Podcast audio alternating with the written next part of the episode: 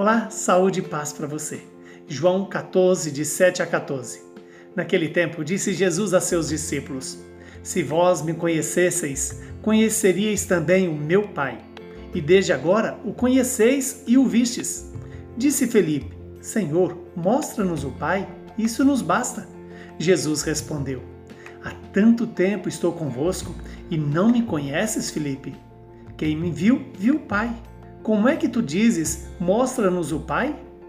Não acreditas que eu estou no Pai e o Pai está em mim? As palavras que eu vos digo, não as digo por mim mesmo, mas é o Pai que, permanecendo em mim, realiza as suas obras.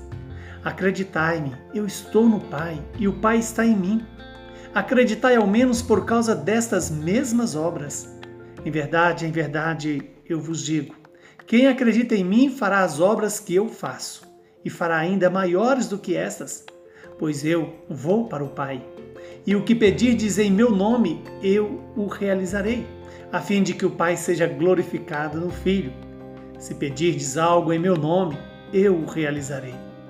Palavra da nossa salvação. Louvado seja Deus por esta palavra que o Senhor nos entrega para perdoar os nossos pecados e também se cumprir em nossas vidas. O Evangelho de hoje nos apresenta a unidade entre Jesus e o Pai. As obras que Jesus faz são obras queridas pelo próprio Pai. E a maior de todas as obras é a minha, a sua salvação. Que hoje este Evangelho nos faça conhecer o Pai em Jesus e nos faça conhecer Jesus no irmão. E conhecer Jesus no irmão significa respeitá-lo, servi-lo, amá-lo. Que o Deus vivo e santo, que nos criou por amor, nos faça viver no amor. No amor ao próximo, no amor ao inimigo, no amor àquele a quem precisa. Aquele que Deus coloca em nossas vidas para ser o sinal visível do próprio Deus. A unidade do Pai e do Filho nos faz lembrar que também nós somos criados para vivermos unidos ao Pai e ao Filho, a esse Deus que se encarnou no ventre da Virgem Maria e se fez presente entre nós aceitou morrer por nossos pecados e venceu a minha e a sua morte.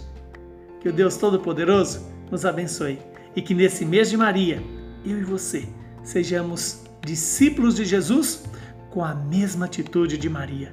Quem escuta, obedece a palavra do Pai, revelada no próprio Cristo Jesus.